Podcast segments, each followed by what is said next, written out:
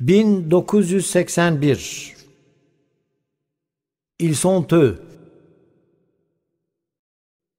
Ağır ceza reisi duruşmaya girerken safir bir göz yapışıyor kırmızı yakasına.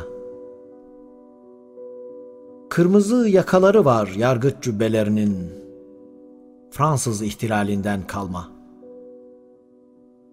Burslu okuduğu yıllardan kalma ceza reisinin garip bir tarafı var. Kaşlarını çatınca bir çocukluk dolduruyor yüzünü. Ürkünç bir uğursuzluk gülümsediği sıra. Garip bir tarafı var valinin. Makam arabasına binerken her seferinde bakır bir dudak karışıyor kırmızı saçlarına.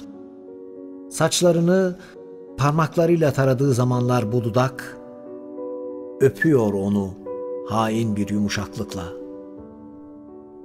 Safir göz görünmüyor yargıca. Kendini valiye vermiyor bakır dudak. Görmüyor alay komutanı tekmil alırken gömleğine bir damla civanın sızdığını. Bir gözyaşı, bir ukte anlamı kazanarak. Kimse görmüyor buruşuk pardesüsüyle bir babanın kırılgan bir yelpaze olduğunu akşam eve girince. Karısı katlanmış kilimlerle uyum içinde kolunu büküyor, dayıyor elini yanağına.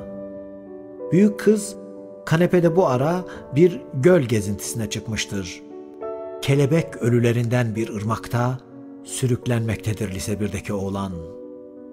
Kız için sırlara karışmaktır bir gölün ortasında olmak. Erkek kardeşi bir türlü varamaz herhangi bir sırra. İki yanında neden akar binlerce bu kelebek? Binlerce kanatlı çekirge neden uçar beyninin yukarısında? Evde soba yanıyor. Önce çalılar geçiyor çocukların boğazından, sonra ağaç kökleri yırtıyor damarlarını bütün ailenin. Dışarıda soğuk, safirden, bakırdan, civadan bir gece uçuyor. Gece uçarken kulaklarına dokunuyor bekçinin. Bekçi, mavi zehir şiddetinde düdük çalarak bir soru soruyor karanlığa. Bütün cevaplar sendedir saklama, diyor karanlık ona. Bekçi en saklı yerinden bir banka broşürü, bir piyango bileti çıkarıp gösteriyor.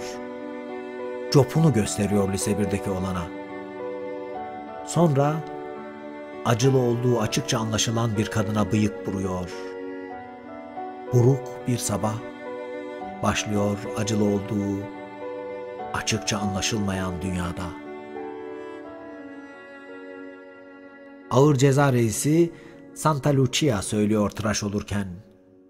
Mahiyet memurluğundan beri aksatmadan yaptığı gibi vali sabah sabah parlatıyor zaten pırıl pırıl olan siyah kunduralarını. Kışlada alay komutanı barakaların kar altında öksüz duruşlarına bakarak susuyor. Söylemiyor bildiği tek şiiri. Güzel olan hiçbir şey hülasa edilemez demiş çünkü Valeri. Çünkü serbest düşünme zamanı geçti artık. Şimdi mesai saati. Disiplin kurulunun toplantısı var. Arşivde sicil belgeleri damgalanacak. Tayinler imzaya gidecek. Teftişe gidecek generaller. Rüya, okşayış, tevrat gibi kelimeler gündemin dışında. Yurttaşlar uygun adım çalışmalarıyla söktüler Kariha yarın küresini yerinden. Bir pusula koydular açtıkları boşluğa. Titreyen, korkak ibresiyle bu pusula kuzeyi gösteriyor serbest düşünme zamanlarında. Safir bir göz görünce karıştırıyor yönü. Tırnaklarını yiyor bakır bir dudak ona yaklaşınca. Civadan bir gözyaşı bari olsun istiyor bütün mesai boyunca. Buruşuk Pardesülü adam dalgın. Gittikçe daha dalgın. Elinde cetvel, masada hesap makinesi, pusula. Yetmiyor dibe dalmasına. Bağlıyor kalın bir urganla beline ağır bir sandık. Salıyor kendini yeşil yosunların, kırmızı balıkların, uçan kabarcıkların derinliklerine. Orada bir sandık buluyor. Yakutlar, altınlar, pırlantalar. Adam dibe inmek için beline bağladığı sandığını keşfediyor dibe ulaştığında. Öyleyse adamın eyvah ışıdı yüreği. Eve dönmesine gerekçe bulamayacak bir daha. Eyvah çattı kaşlarını ayağa kalktı yargıç. Elindeki kalemi gülümsüyor kıracak. Atıldı öne denize doğru lise 1'deki olan denize, yakutlara, entegral hesaplarına kardeşim diye haykırdı ablası arkasından, fırladı kanepeden, kopardı kafasını bekçinin safirden bir baltayla.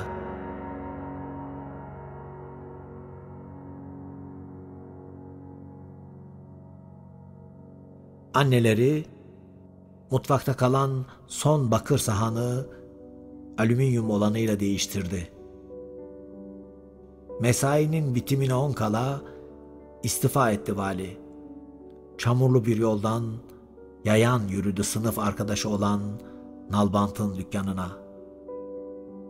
Alay komutanı oğlu için otomobil satın aldı. Mercury marka. Kış geçti, öksürük kaplarıyla geçti cumartesi.